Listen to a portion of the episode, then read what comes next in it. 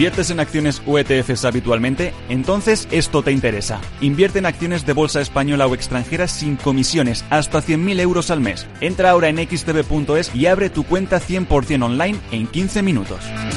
Riesgo 6 de 6. Este número es indicativo del riesgo del producto, siendo 1 indicativo del menor riesgo y 6 del mayor riesgo.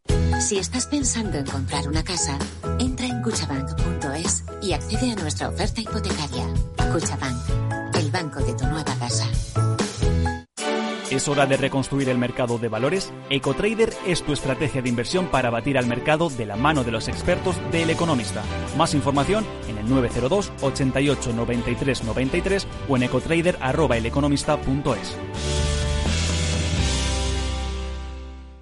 Y en breve va a dar comienzo nuestro programa de ciberseguridad, que hoy lo hacemos con la ayuda y el apoyo de McAfee. Ya sabéis que es una empresa pionera en el mundo de la seguridad informática y que tanto para empresas como particulares hoy os acompaña protegiendo vuestro entorno, desde el dispositivo hasta la nube. Y hoy precisamente es protagonista porque es nuestro invitado. Enseguida saludamos a McAfee.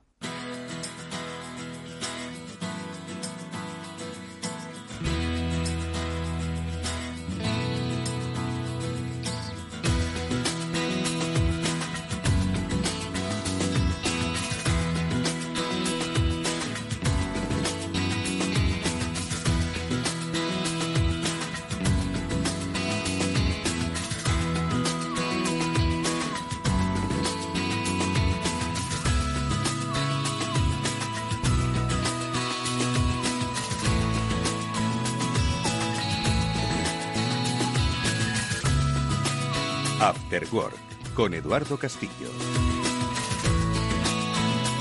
¿Qué tal amigos? Muy buenas tardes y bienvenidos hoy a este vuestro programa de ciberseguridad, un programa que desde hace ya varios meses aquí en la sintonía semanal de Capital Radio, pero en múltiples plataformas de podcasting podéis escuchar a los especialistas de lo que es la gran preocupación de nuestro tiempo, aunque penséis que está en otros, en otros lugares. Está en otros lugares, obviamente, pero cuando estos lugares dejen un poco la vuelta a la normalidad, ojalá tan deseada, la eh, industria digital, nuestro conocimiento del mundo informático seguirá ahí y especialmente seguirá siendo vulnerable, porque lo somos, amigos. Siempre hemos dicho que somos una sociedad que ha sabido aprovechar pues todas las bondades de la transformación digital, pero no hemos sido conscientes de hasta qué punto, bueno, pues hay riesgos en esta relación que cada vez es más dependiente. Bueno, pues hoy vamos a, como siempre, a daros pistas para ayudar a incrementar esa cultura de la ciberseguridad, sobre todo porque las empresas que trabajan en esta industria, como es nuestra protagonista hoy, McAfee,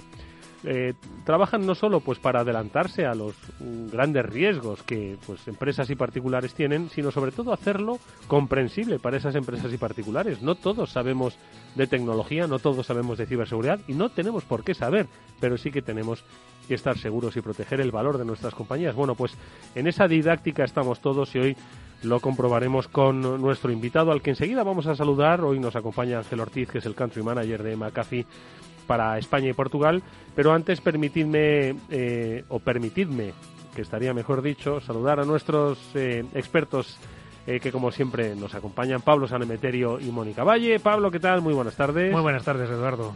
Que, escucha, ¿te ha gustado lo que he dicho al principio? Por supuesto. No, pero no, no me lo digas porque sí, sino porque compartimos eso. Al final, de, las empresas lo que hacen pues es simplificar esos, esos procesos para proteger, pero al mismo tiempo ir creando esa cultura de ciberseguridad. No, y además me ha gustado mucho lo que decías de que no todos tenemos que saber de ciberseguridad. Es igual que no todos tenemos que saber de leyes, ni todos tenemos que saber de economía, ni de contabilidad. Para eso están los expertos que nos ayudan en cada una de las áreas de, de la empresa a ser más productivos y a cumplir con lo que tenemos que cumplir. No tenemos por qué saber, pero tenemos que hacer por entender, ojo, porque si no entendemos, entonces el conocimiento no, no cuaja y por lo tanto nos resbala, que se suele decir.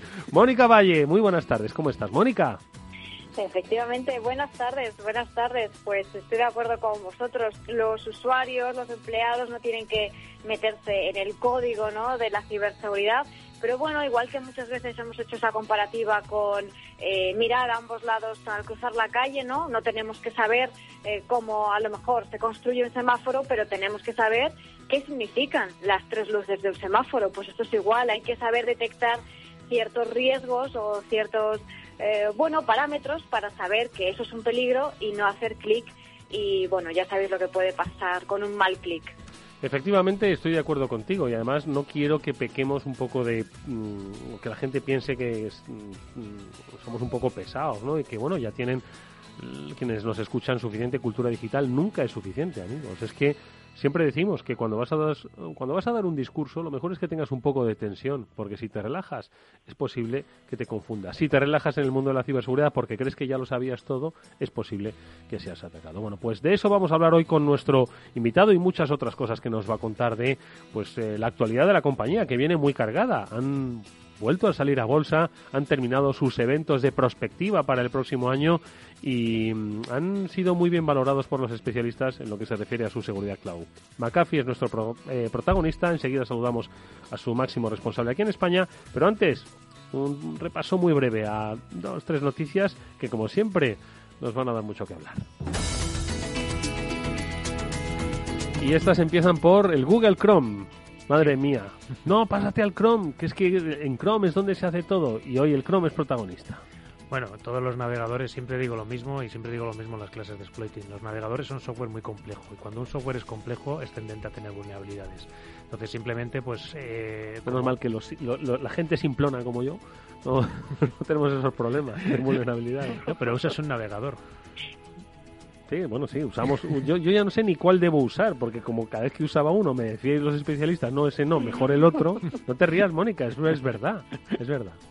Pues simplemente lo que ha, lo que ha ocurrido es que han descubierto una serie de fallos de, de seguridad que se han corregido ya en la en la versión que se publicaba hace unos, hace unos días, bueno, casi un mes en octubre, en la 86.0.4240, no sigo diciendo números, simplemente actualizaros a la última versión de Chrome para evitar esos fallos de vulnerabilidades que se han descubierto y sobre todo el, el, actualizarte es porque precisamente ya se conocen. Entonces, cuando un fallo se conoce, te lo pueden utilizar para lanzar si no has actualizado.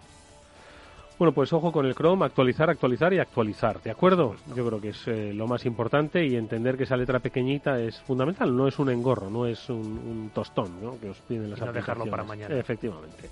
Mónica, ¿qué ha pasado con Facebook? Porque lo publicáis en BitLife Media, medio que dirige Mónica, y, que tiene que ver con esta red social, pero en este caso mm, no es tanto en plan protagonista del lado oscuro. ¿Qué es lo que ha ocurrido, Moni? Claro, en este caso Facebook, digamos que es víctima, ¿no? De una estafa más global. ¿Qué es lo que ha ocurrido? Bueno, pues que unos cibercriminales estaban utilizando Facebook, la red social, para captar allí sus víctimas, ¿no? Les lanzaban mensajes de phishing, que como sabemos son suplantaciones de identidad, para que picasen en la estafa y robar sus datos. Pero ¿qué ha ocurrido? Eh, ¿qué ha ocurrido? Que todos esos datos que han ido robando los ciberdelincuentes, ellos los iban subiendo a una base de datos suya, ¿no? Y esa base de datos era vulnerable, tenía un fallo de seguridad. Entonces, unos investigadores de ciberseguridad de, bueno, de la firma VPN Mentor, pues han detectado esa base de datos que estaba mal configurada, han visto que efectivamente ahí había muchísimos datos, en concreto más de 13 millones de registros de credenciales de usuarios de Facebook y se han dado cuenta de que estos cibercriminales tenían esa base de datos mal configurada, ¿no? Y ahí es como han eh, detectado y han investigado el resto de la estafa que, como digo, bueno, pues es como muchas que hemos comentado, que lanzan una serie de mensajes en la red social para que la gente pique y que dé sus datos. Entonces, bueno, recordar que no hay que dar los datos en ningún sitio nuestros datos personales y que miremos muy bien dónde nos estamos registrando en las típicas páginas de login cuando accedemos a una red social, ya sea Facebook o cualquier otra, que verdaderamente sea la página de Facebook oficial y no entremos a través de un enlace que nos llegue, por ejemplo, por un mensaje en la red social o un correo electrónico. Pero lo gracioso es esto, ¿eh? que los ciberdelincuentes tampoco están ahí muy al loro de su seguridad. No, si es que, en fin, no, no, no, no, iba a decir que no, hay que estar todos vigilantes, incluso los malos. Bueno, esto es un poquito menos.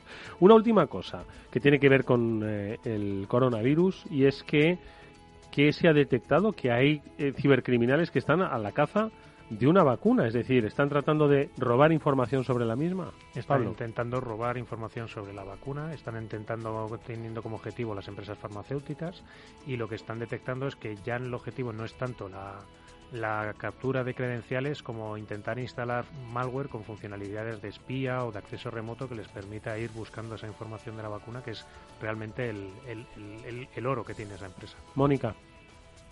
Claro, aquí lo que están buscando es la información pura y dura y con el objetivo de probablemente chantajear a esas, eh, a esas empresas farmacéuticas, es decir, oye, eh, nos hemos introducido en vuestros sistemas, hemos encontrado esta fórmula o esta información confidencial, si no queréis que la publiquemos, pues nos tenéis que dar X dinero, etcétera. Probablemente vayan por ahí. Bueno, pues mucho ojo porque al final de lo que se trata es eso, es de proteger el valor. ¿Sabéis cuál es el valor que hay que proteger en vuestra empresa? Esta es una de las claves de ciberseguridad. Enseguida esta y otras las vamos a comentar con nuestro invitado. Brevísima pausa, enseguida le saludamos. After Work con Eduardo Castillo. Únete al periódico líder en el sector económico. Suscríbete a El Economista y recíbelo todos los días en tu casa o en tu correo electrónico. Más información en el 902 88 93 93 o en club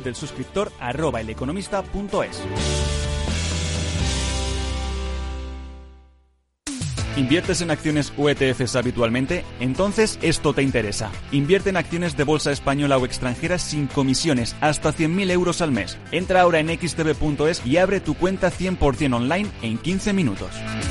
Riesgo 6 de 6. Este número es indicativo del riesgo del producto, siendo uno indicativo del menor riesgo y 6 del mayor riesgo. Si estás pensando en cambiar tu hipoteca de banco, entra en cuchabank.es y consulta las condiciones de nuestra hipoteca fija, variable e hipoteca joven. Cuchabank, tu nuevo banco. After Work con Eduardo Castillo.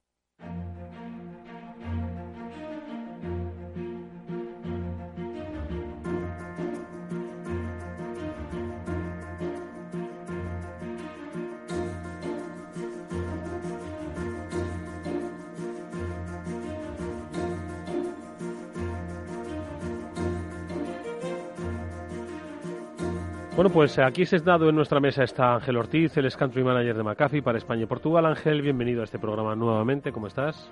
Muchas gracias. Eh, muy bien, buenas tardes. Encantado de estar con vosotros otra vez más. Entiendo que como buena compañía y compañía americana, cerrando el año, nos explicabas fuera de micro un poco locura, como siempre, ¿no? Sí, bueno, es lo que toca a estas alturas. Eh, además, eh, parece que, es parte de nuestra cultura el, muchas veces que queden todos los proyectos para el final. Yo no sé cómo lo hacemos, pero todos los años acaba siendo así.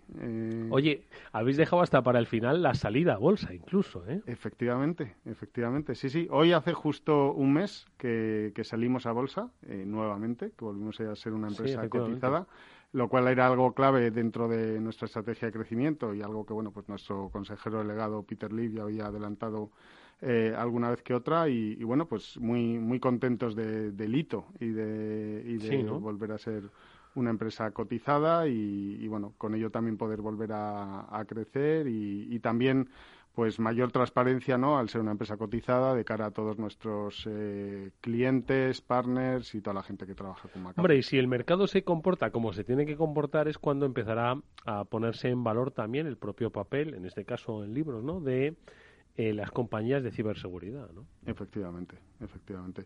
Y, bueno, pues eh, yo creo que, es un buen momento, a pesar de que las bolsas están un poco revueltas. Eh, las bolsas llevan revueltas toda la vida. Pero efectivamente, es que si no, si no al final, si no lo haces, No, lo haces. Y, bueno, era también el momento para, para McAfee. Em, además, creo que, que coincide en el tiempo pues con, con una serie de de hitos que, que, de alguna manera señalan nuestra transformación en una empresa eh, 100% nativa cloud y, con mucho, eh, mucha presencia para, para securizar la cloud.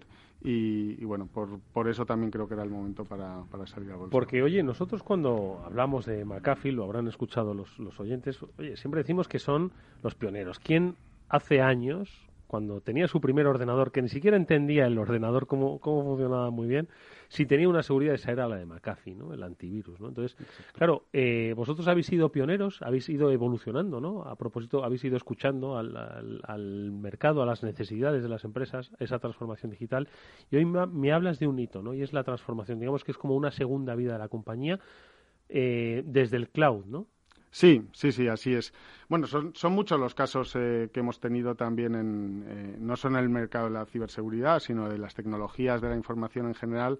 Eh, pues todas las empresas que llevan un tiempo en, en, esto, la propia Microsoft también culminó su transición hacia, hacia la nube, igual que lo hemos hecho nosotros, ¿no? Al final, eh, lejos de, eh, de huir eh, o de ocultar esa historia, yo creo que hay que reivindicarla, porque precisamente si llevas 30 años en el mercado es porque has innovado y porque has sabido adaptarte a los, a los cambios. Entonces, de la misma manera que nadie identifica a Apple a día de hoy con el primer Mac, ¿no?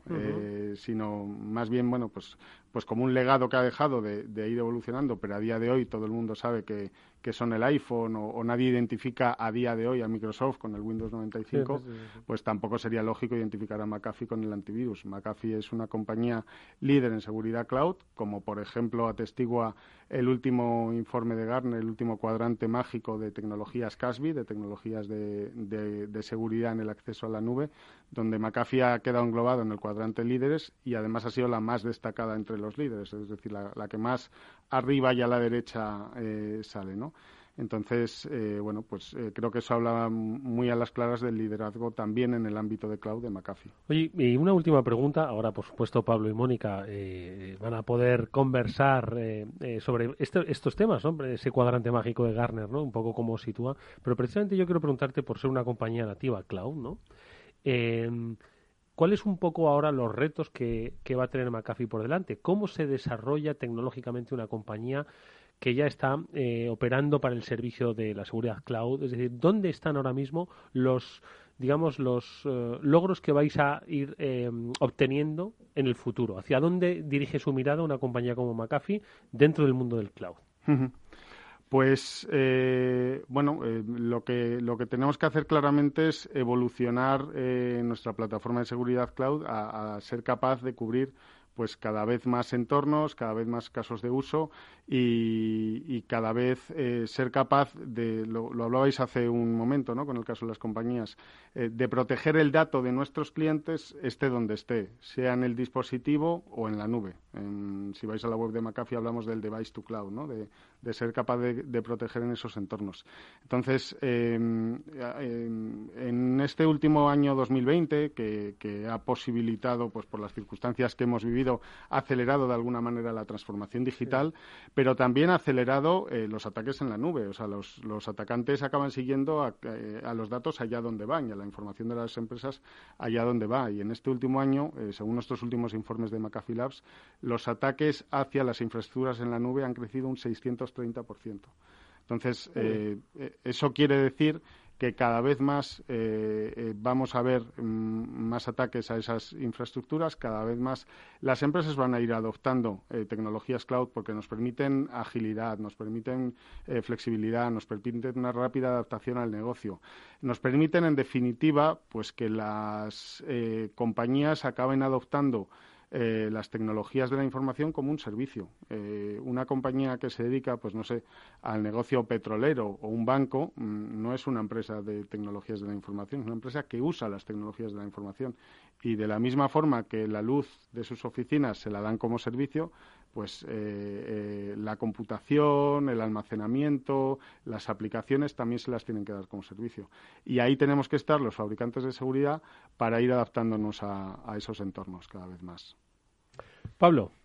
Pues yo quería aprovechar, ya que hemos hablado un poquito al principio de, del evento del Empower que ha sido estas semanas atrás, preguntarle a Ángel un poco cuáles han sido las, las novedades que habéis presentado o cuáles son las líneas un poco de las que habéis hablado en el Empower y, qué charlas recomendarías a nuestros oyentes. ¿Qué tal fue el, recuperarlos? ¿Fue bien el Empower? Sí, sí, sí. La verdad es que bueno, el, feedback que hemos tenido los clientes ha sido muy positivo porque era el primer año que era virtual, eh, como casi todo este año, eh, pero de alguna manera siempre tienes la incertidumbre del primer año que lo haces, pues cómo va a salir y, y demás. Eh, lo que hemos visto es que había muchos clientes que, que, oye, pues para asistir in situ tenían que ir a la ciudad donde se celebraba y que este año han podido seguirlo eh, pues eh, de forma mucho más rica como habitualmente podían seguirlo si lo seguían desde aquí. Así que mm, daba igual donde estuvieras que, eras capaz de, seguirlo. y en ese sentido pues bueno, es, de estas cosas que, creo que, llegan un poco para quedarse. Mm, a lo mejor en futuros años acaba siendo mixto presencial virtual, pero desde luego la experiencia virtual y una experiencia rica y demás yo creo que, se va a mantener. Em, al respecto de las novedades que, me preguntabas, Pablo, pues yo destacaría tres fundamentalmente, que son las más, eh, las más importantes. Eh, por un lado, la presentación de nuestra plataforma em, XDR, de Extended Detection and Response. Hemos hablado en programas anteriores de las tecnologías de EDR, que eran Endpoint Detection and Response. Ahora, dentro de esa, digamos, transversalidad que, pretendemos cubrir, lo que hacemos es incorporar información pues, de otras fuentes, de otra telemetría de otras fuentes, más allá del puesto de usuario, bien sea de la red o de la nube, como, como empresa cloud que somos. Y toda esa información eh, pues correlar, correlarla y, e intentar averiguar pues patrones de ataque e identificar patrones de ataque para prevenirlos, ¿vale?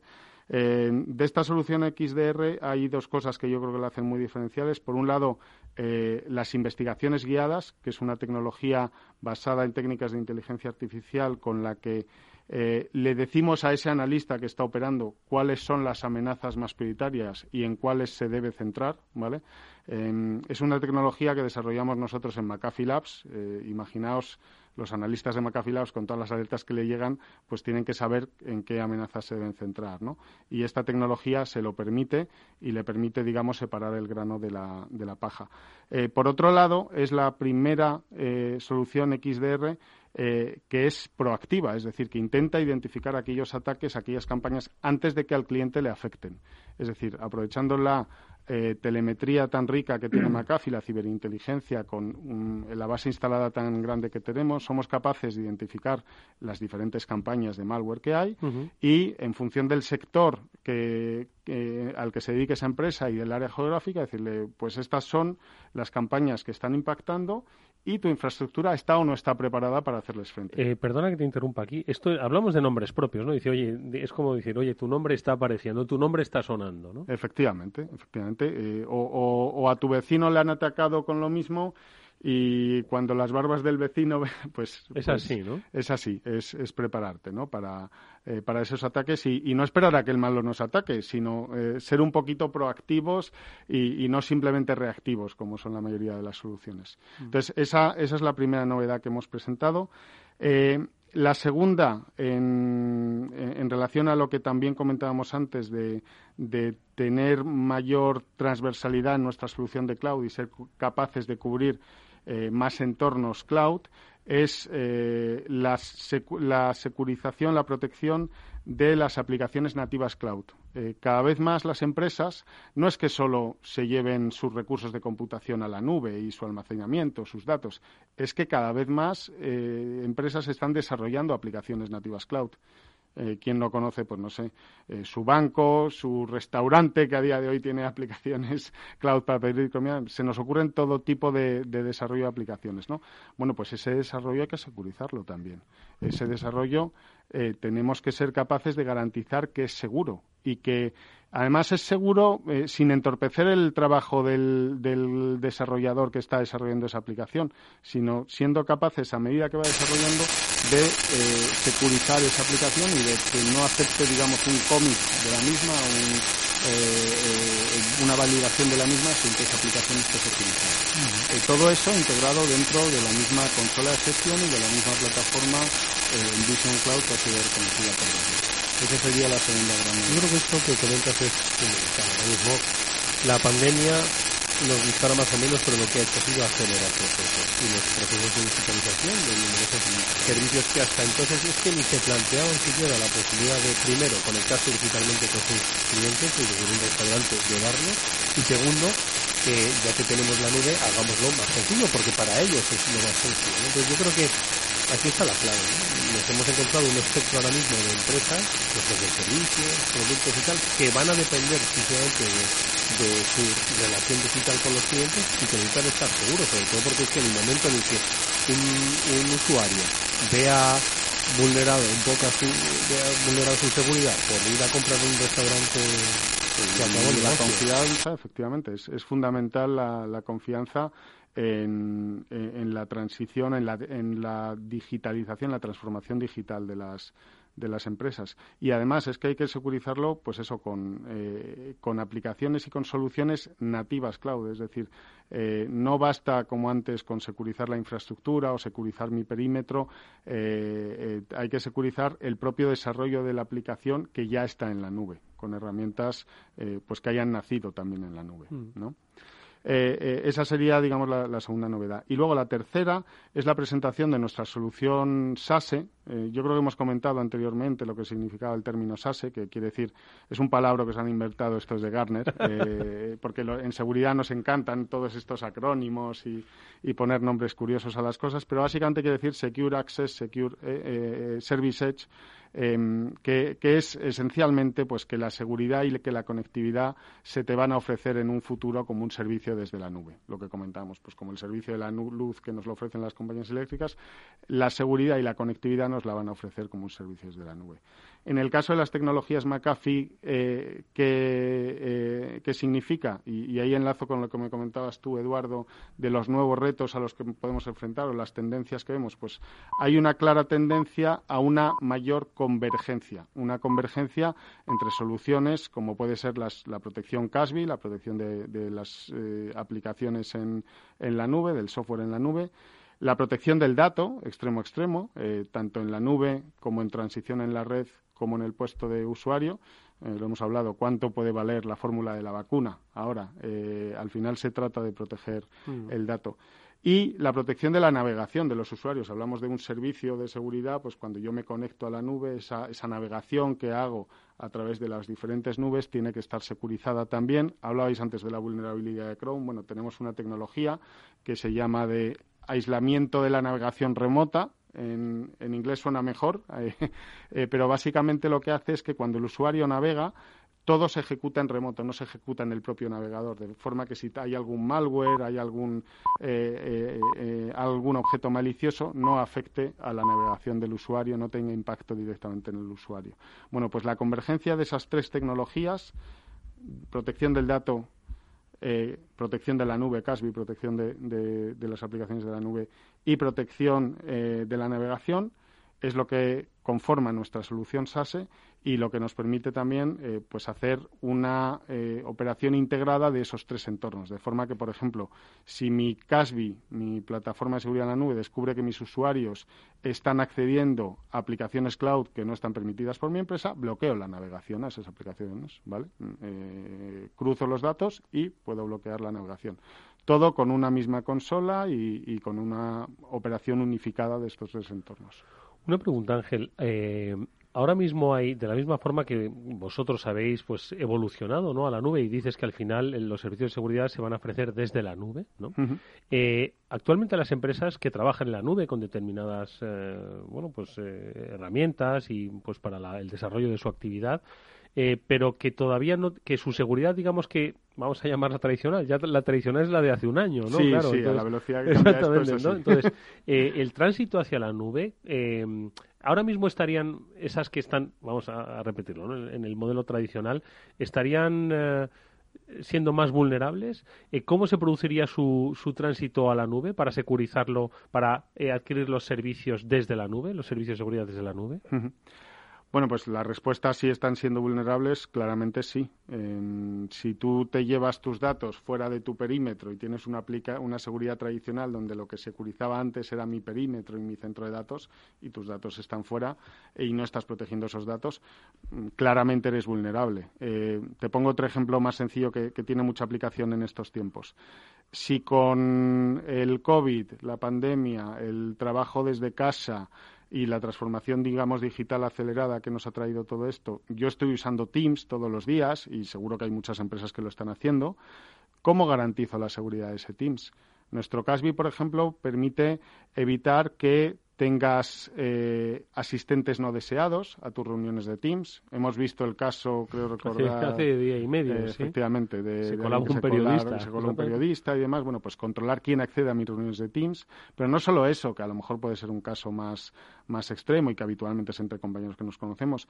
El no compartir información confidencial a través de Teams. No compartir incluso pantallazos que puedan eh, captar fuentes que no deseo a través de Teams. Bueno, mm, si no estoy securizando esos entornos con una herramienta nacida para ello, pues soy claramente vulnerable. Claro, porque la securización se ha quedado entre las cuatro paredes, ¿no? De la compañía a la que ya no vamos. A la que ya no vamos, efectivamente. Sí, sí, es, es muy, muy ilustrativo ese ejemplo que has puesto, ¿no? Eh, la gente está trabajando fuera, incluso los usuarios eh, están navegando fuera muchas veces o con su PC personal o con su PC corporativo, pero no siempre arrancan la VPN tradicional que tenía para conectarme y con ese PC que puede tener datos confidenciales, pues ahora mismo pueden estar desde su casa navegando al banco, pero también navegando a otras páginas que, Dios sabe que son, ¿no? Entonces, eh, si yo desde la nube tengo también un servicio de navegación capaz de controlar esa navegación de los usuarios,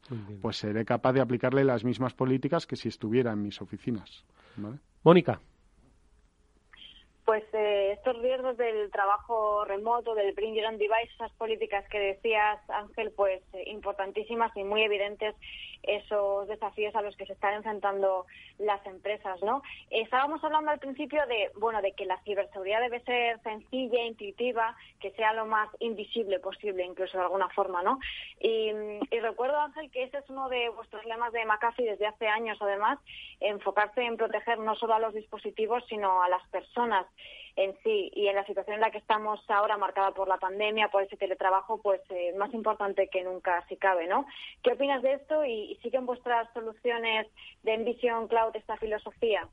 Eh, pues sí, por supuesto, por supuesto que sí. Y es que además, eh, bueno, has, has, incidido en Mónica en un tema que es eh, creo vital para garantizar el, éxito de cualquier proyecto de seguridad. ¿no? Nosotros en McAfee hablamos, eh, es un término quizá inglés traducido al, español eh, de una forma un tanto sui pero hablamos de no fricción, ¿no? de no tener fricción eh, con el usuario, de que esa securización en la nube sea lo más sencilla posible eh, y lo más transparente posible al usuario para que no nos encontremos rechazo por su parte. Pues, por ejemplo, si podemos evitar instalar agentes en los puestos de los usuarios para securizar la nube, eh, pues creo que es algo que, sin duda debemos hacer, ¿no? para securizar incluso dispositivos que sean remotos, has hablado del Bring Your Own Device, que sean propietarios del usuario, pero que, donde no podamos instalar ningún agente, pero que, sin embargo le demos al usuario la posibilidad a lo mejor de trabajar, de consultar datos, pero no de bajárselos a su móvil. Todo eso, hacerlo de la forma pues eh, más transparente al usuario y menos eh, eh, menos intrusiva es algo que, que siempre tenemos muy presente. Al final, lo que decíamos, se trata de securizar el dato allá donde esté con la menor fricción posible para, para el usuario. Vamos, si os parece, a hacer una brevísima pausa y a la vuelta vamos a seguir hablando con nuestro invitado hoy, Ángel Ortiz, Country Manager de McAfee para España y Portugal, pues de los mitos o de los falsos mitos. Los eh, dispositivos Mac no pueden ser atacados, eh, el JavaScript es más peligroso que, vamos, que un dolor y en la nube no te pueden atacar, porque como está por ahí que nadie sabe dónde, pues es lo más seguro del mundo. Bueno, pues de esos mitos, especialmente de este último, es de lo que vamos a hablar. After Work, con Eduardo Castillo.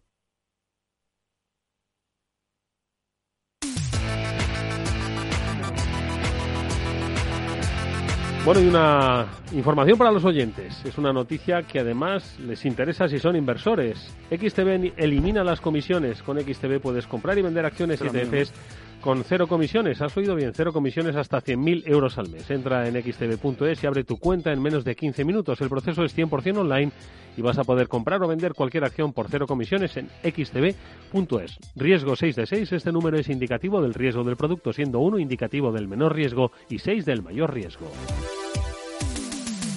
After Work con Eduardo Castillo. A la hora de invertir, la diferencia entre la convicción y la palabrería está en el grado de compromiso que eres capaz de asumir. El nuestro es este. En Finanbest solo ganamos si tú ganas primero.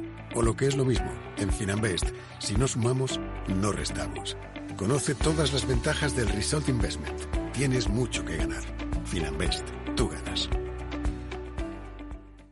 Si estás pensando en comprar una casa, entra en cuchabank.es y accede a nuestra oferta hipotecaria. Cuchabank, el banco de tu nueva casa. Cada vez son más numerosas las empresas que reconocen haber sufrido un incidente de ciberseguridad. Cualquier superficie de trabajo puede ser objeto de un ataque, desde un dispositivo móvil hasta el almacenamiento en la nube. En McAfee protegemos los datos de su negocio de manera unificada, de extremo a extremo, desde cualquier lugar, dispositivo o aplicación. Con un solo clic puede convertir su entorno de trabajo en un entorno seguro. En McAfee protegemos lo más importante para su empresa, desde el dispositivo hasta la nube. After Work con Eduardo Castillo.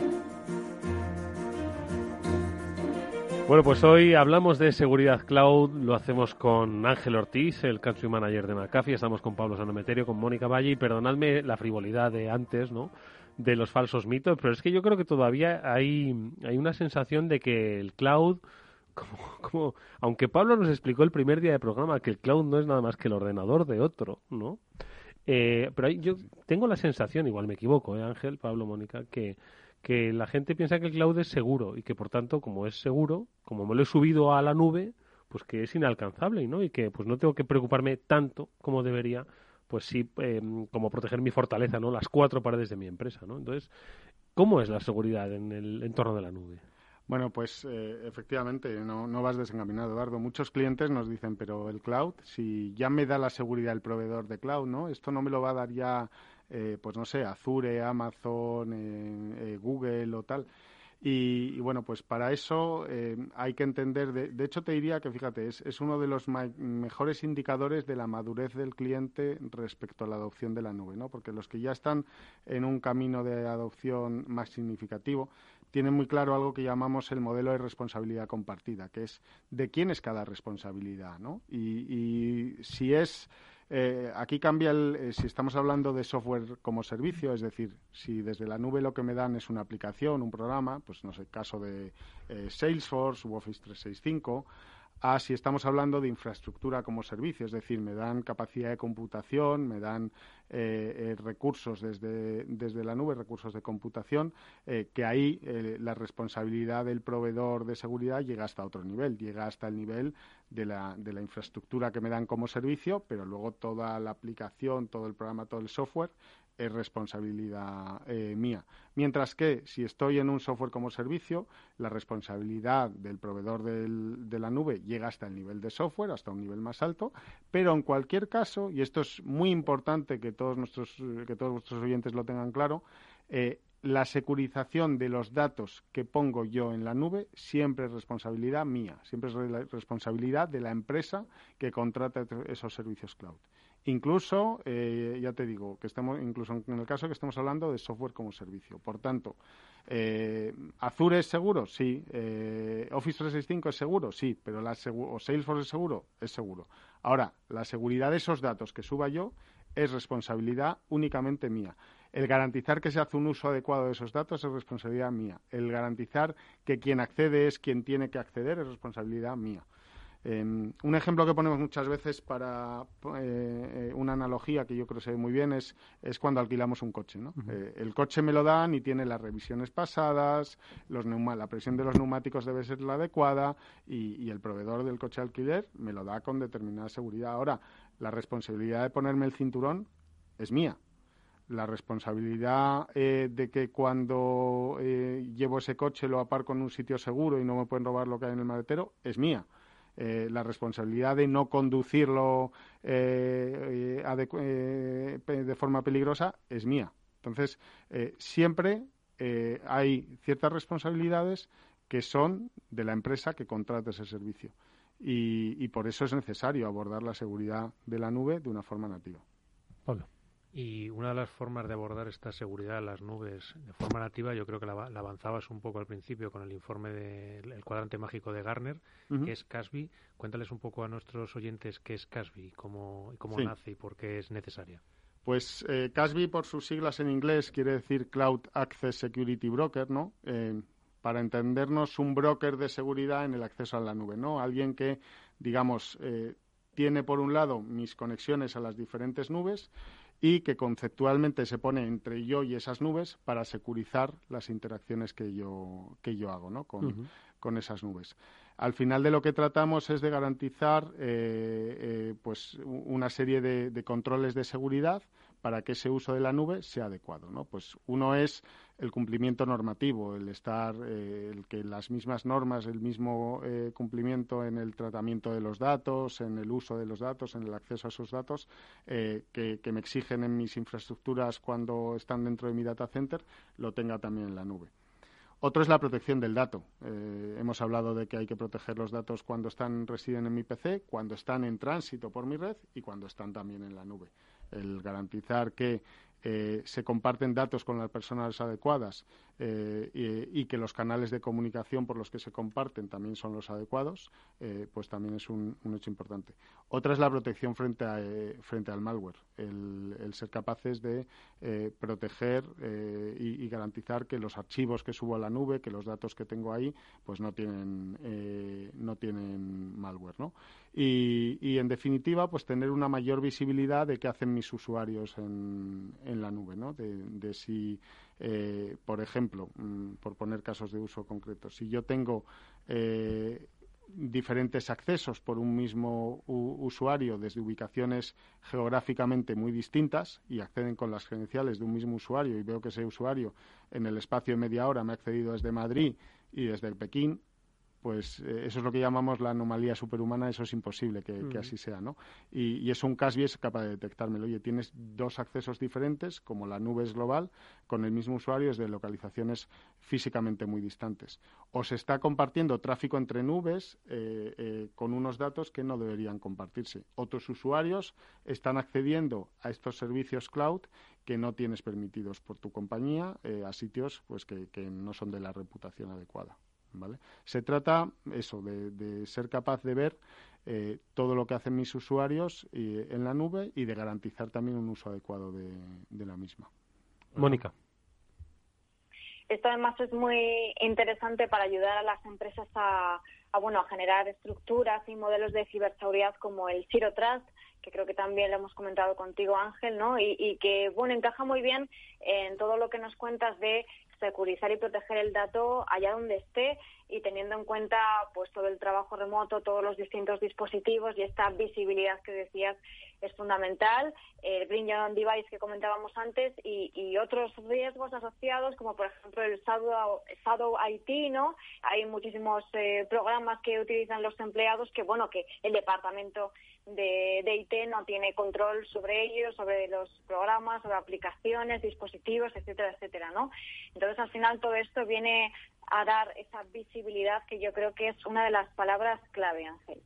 Sí, sí, sí, es, es fundamental. Eh, yo eh, alguna vez he comparado eh, eh, ese caso eh, a, a, bueno, lo- los que somos pa- aquellos que, que somos padres me, me- me entenderéis, ¿no? A, a cuando pues nuestros hijos se, se van de casa, ya no les tenemos en el perímetro y, tenemos que ser capaces de garantizar, oye, pues si están en el parque, si están yendo con compañías indeseables, eh, si están haciendo lo que dicen que deben hacer, eh, porque al final es eso, cuando un usuario, cuando nuestros usuarios se van a la nube, de alguna manera se independizan, se hacen más autónomos y tenemos que ser capaces de, acompañarles en ese viaje y de garantizar pues que, que lo que hacen eh, está bien hecho. Y, y como comentabas, Mónica, desde descubrir el Shadow IT, aplicaciones, la nube como es muy fácil de usar, ¿quién no ha usado un conversor PDF ante un apuro que, que teníamos? Y a lo mejor ese conversor me está diciendo que todo documento que suba eh, pueden quedárselo por un determinado espacio de tiempo o pasa a ser propiedad suyo. Bueno, pues si eso no son condiciones aceptables para mi empresa, tengo que ser capaz de educar a mis usuarios y decirle, oye, no te permito usar este conversor, pero sin embargo usa este otro que sí que es aceptable para mí. O, usa este, este servicio de transferencia o, o- este, o este almacenamiento en la nube y, tantas y tantas aplicaciones que, que podemos usar. No, y un ejemplo, por ejemplo, que yo veo claro en los cuales los Casbis pueden ser muy útiles es los usuarios en el fondo van a tener su cuenta de, empresa, la con la que trabajan normalmente, y por ejemplo su cuenta también de Microsoft particular, con donde tienen el correo, y también tienen una cuenta de OneDrive, por ejemplo. Una de las cosas que yo creo que ayuda mucho el Casby para proteger es que un documento de la empresa no acabe en ese OneDrive particular. Efectivamente, ser, ser capaz de detectar el acceso contextual, eh, qué usuario accede, con qué dispositivo. Cuando accede con un dispositivo personal, a lo mejor puedo dejarle que lo consulte, pero puedo no, dej- y puedo no permitir que se baje ese documento a, a ese terminal, a ese terminal móvil. Y como comentaba también, eh, y, y ha apuntado también Mónica antes, eh, todo de la forma más transparente posible al usuario y con la menor fricción posible. Menor fricción no solo desde el punto de vista de- del usuario final, sino también desde el punto de vista de, mi empresa y, de lo intrusivos que sean estos sistemas para mi empresa. ¿no? Nosotros desde McAfee siempre procuramos eh, tener una aproximación al, al CASB que esté basada en la API, ¿no? en tener eh, una conexión eh, a, las APIs de los proveedores cloud, a la interfaz de, la cloud, de forma que sea una conexión desde nuestra plataforma hacia la plataforma cloud de la empresa, sin pasar, eh, sin ser intrusivos con el tráfico, sin ponernos en medio, porque entre otras cosas Microsoft muchas veces te dice que no te garantiza los acuerdos de nivel de servicios si te pones en medio, y- y hacerlo de la forma pues lo más transparente posible para mi infraestructura eh, la infraestructura de mi empresa. Que, esto trae como consecuencia muchas veces que la competencia dice, no, es que McAfee solo lo hace vía API. No, una de las cosas que destaca Gartner en su informe es la polivalencia de la plataforma, que somos capaces de hacer proxy directo, proxy inverso, meternos en medio del tráfico, de lado eh, y vía API, eh, pero como tenemos una API que es muy potente y que es el la forma más limpia de resolver esa seguridad en la nube, porque además eh, con Office 365 y con Microsoft es una API en tiempo real, lo cual es clave a la hora de prevenir fugas de información. Si no tengo tiempo real en la comunicación entre mi plataforma y la de Microsoft, podré detectar que un documento me lo han robado, pero si tardo cinco segundos, ese documento ya, ya ha salido. Si mi API es en tiempo real, que somos el único fabricante que lo tiene, puedo prevenir la fuga de, información, sin necesidad de ponerme en medio del tráfico, como pueden tener que hacer otros fabricantes. Oye, Ángel, y de la misma forma que habéis evolucionado ¿no? como compañía, ¿cómo evoluciona el servicio? Es decir, ¿cuál es la relación que tenéis con un cliente, eh, el tiempo que dura esta relación de protección en la nube, cómo se va actualizando la misma, el propio coste, ¿no? Si es escalable, ¿cómo funciona? Pues em, cuando me hablabas antes de hoy, una empresa pues que ya haya adoptado la nube, que a lo mejor se ha visto obligada por las circunstancias, pero todavía tiene una seguridad tradicional, ¿cómo es esa conversión?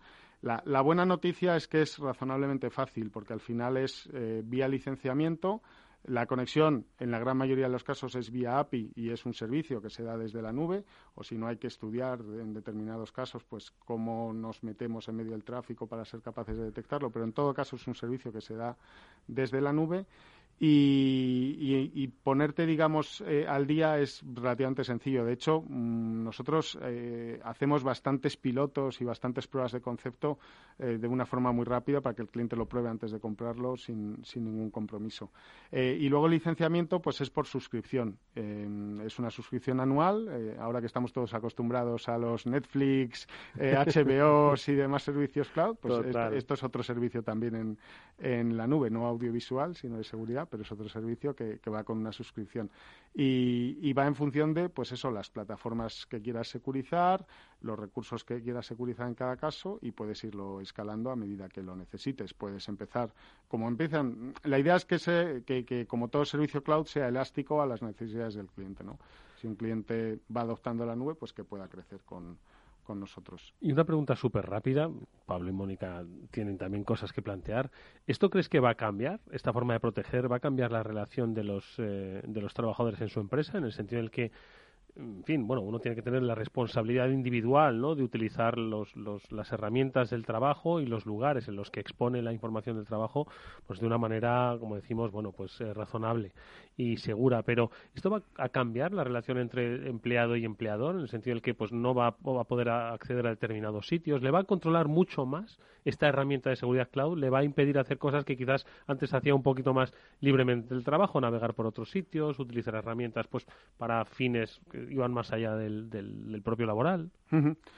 Eh, bueno, yo, yo prefiero hablar de, que va a ayudar a educar mucho más y a concienciar a los usuarios mucho más. Sí, claro, yo lo veo desde la parte de ¿me están controlando? No, no. Te están dando las pistas de cómo ser te seguro. Están dando herramientas corporativas para usarlas de una forma adecuada. Y además es, es que es así, ¿eh? Muchas veces eh, eh, la, la falta de seguridad viene por la ignorancia, porque estamos usando un servicio, lo hemos hablado, de conversión de documentos en PDF o de almacenamiento o de transferencia de ficheros que no es seguro y no lo sabemos. Si yo como usuario y, de forma sencilla y de forma, eh, pues eso, muy intuitiva para mí, mi empresa me dice, oye, hemos detectado que vas a usar este servicio, pero este no es aceptable desde un punto de vista de seguridad, utiliza este otro, es que a lo mejor el empleado no sabía que tenía ese otro servicio de almacenamiento en la nube de, de Box o de OneDrive que había puesto la empresa a disposición eh, de él o de ella, ¿no? Bueno, pues si ya lo sé, ¿por qué no voy a usarlo? se trata de, ser capaces de ir concienciando eh, en cultura de ciberseguridad cada vez más a la, a la empresa. mira, recuerdo una frase que me decía un cliente referente a la protección del dato, ¿no? de, también de, fugas de información hace poco. Decía, a ver, lo interesante de estas herramientas no es solo que te ayuden a prevenir fugas de información, que, sí, que son muy útiles y, demás, es que te ayudan a concienciar a tus usuarios. Es que en el momento que un usuario pincha un USB y le sale una alerta de está pinchando un USB, solo puede copiar este tipo de información, solo puede hacer esto, tal, pues se va concienciando y dice, ojo con lo que copio aquí, que, eh, que puedo estar jugando con información confidencial de mi compañía. Exacto. Pablo. No, pues eh, la verdad es que es súper interesante, Ángel, como siempre que vienes con estas, además, este enfoque de, de, formación y de que los usuarios vayan aprendiendo. Hemos dado también un poco el Casby, que aunque yo lo veo un poco como el presente, quizás algunos usuarios lo estén viendo como parte del futuro. Debe ser el presente ya, efectivamente. Es que, pero sí es que es eso, que, que no, no veían que su... Pensaban en, en febrero, pensaban que su futuro digital estaba en 2022 o 2023 y no hemos acabado el año y ya está. Nos hemos dado de bruces con él. Sí, es así, es así. Yo quería preguntarte un poco, ya que el Casby es el presente, ¿cómo ves el futuro? ¿Crees que hay ¿Qué, ¿Qué, cosas crees que podremos ver en el futuro? ¿Qué tipo de herramientas habrá en el futuro para ayudar a los usuarios? Pero un futuro de un minuto, Ángel, que se nos va el tiempo. Bueno, eh, yo ahí apuesto por la convergencia. Al final ha habido diferentes soluciones, como hemos hablado, de, de seguridad en la nube, seguridad de la navegación, seguridad de eh, plataforma de infraestructura en la nube, seguridad de software como servicio, eh, seguridad, el Zero Trust que comentaba Mónica, de acceso a las aplicaciones corporativas de mi compañía. Yo creo que todos esos servicios van a converger cada vez más, eh, porque además tiene sentido aplicar controles de seguridad de forma, de forma cruzada. Cuando hablamos, por ejemplo, de Zero Trust, no es solo controlar la puerta de delante, el acceso a mi aplicación. Es también controlar las puertas de los lados, el que entre las nubes no me vayan pasando datos y no vaya compartiendo datos por, por detrás. Pues esa visión, digamos, más integral de la nube creo que es una tendencia eh, que, que, vamos a ver claramente eh, de cara al futuro. Bueno, pues nosotros la seguiremos comentando en este programa con la ayuda de especialistas como el que hoy nos ha acompañado con Ángel Ortiz, Country Manager de McAfee, al que le agradecemos mucho que haya compartido este tiempo, conocimiento y actualidad de la compañía con nosotros. Muy interesante, toda la suerte del mundo para el futuro, Ángel. Nos veremos probablemente ya en 2022, a ver si con otro espíritu de ambiente, pero es, que yo quiero ya, dar el salto. el 21 será Ángel, muchas gracias. Muchas gracias a vosotros, buenas tardes. Y a Pablo Sanemetero y Mónica Valle, que hoy nos ha acompañado a la distancia. Mónica, que te hemos oído poco hoy.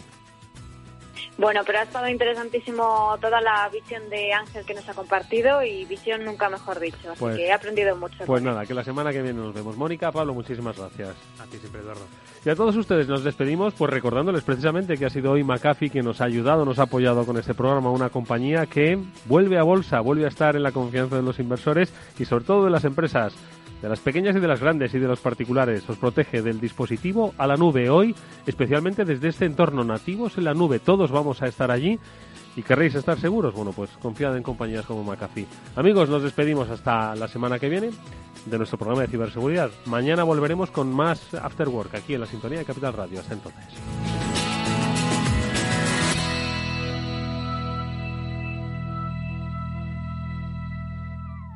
After Work con Eduardo Castillo. A la hora de invertir, la diferencia entre la convicción y la palabrería está en el grado de compromiso que eres capaz de asumir. El nuestro es este. En Finanbest solo ganamos si tú ganas primero. O lo que es lo mismo, en Finanbest, si no sumamos, no restamos. Conoce todas las ventajas del Result Investment. Tienes mucho que ganar. Finanbest, tú ganas. El futuro se construye poco a poco. Son muchas cosas. Pequeños gestos pero que tienen valor. Ahorrar en Basque Pensiones EPSV es un buen plan, a tu medida, para que el futuro sea como tú quieras. Vive el presente bien y construye un futuro mejor con Basque Pensiones EPSV. Puedes simular tu plan de ahorro para el futuro en cuchabank.es o acércate a tu oficina y te ayudaremos. Vasque Pensiones EPSV Individual, Cuchabank sea socio promotor, Cuchabank Gestión SGIC SAU Gestor de Patrimonio. Tu radio en Madrid 105.7, Capital Radio. Memorízalo en tu coche. Con esto del virus nos estamos volviendo locos.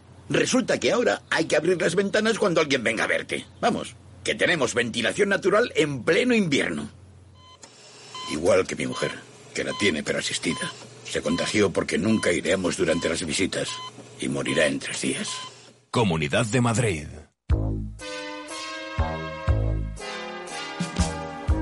Bueno, la siguiente consulta nos llega desde Bulgaria, desde Sofía, la capital. Julen, buenos días. Muy buenos días, eh, señor Vicente y señor Betty Durante. ¿Sigue usted Capital Radio en Bulgaria? Sí, hombre, lo cojo por internet cada día, ¿eh? Capital Radio es el que mejor lo, lo, lo, lo capto, vamos, en- inmediatamente. Ahora mismo, mire, le puedo poner aquí. Arriba. ¿Eh? Y vuelta al mundo va a empezar.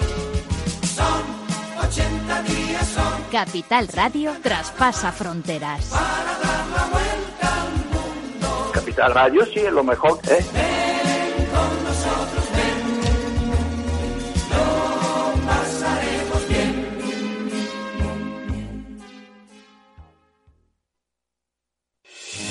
¿Está pensando en montar una empresa pero no se atreve a dar el paso en solitario?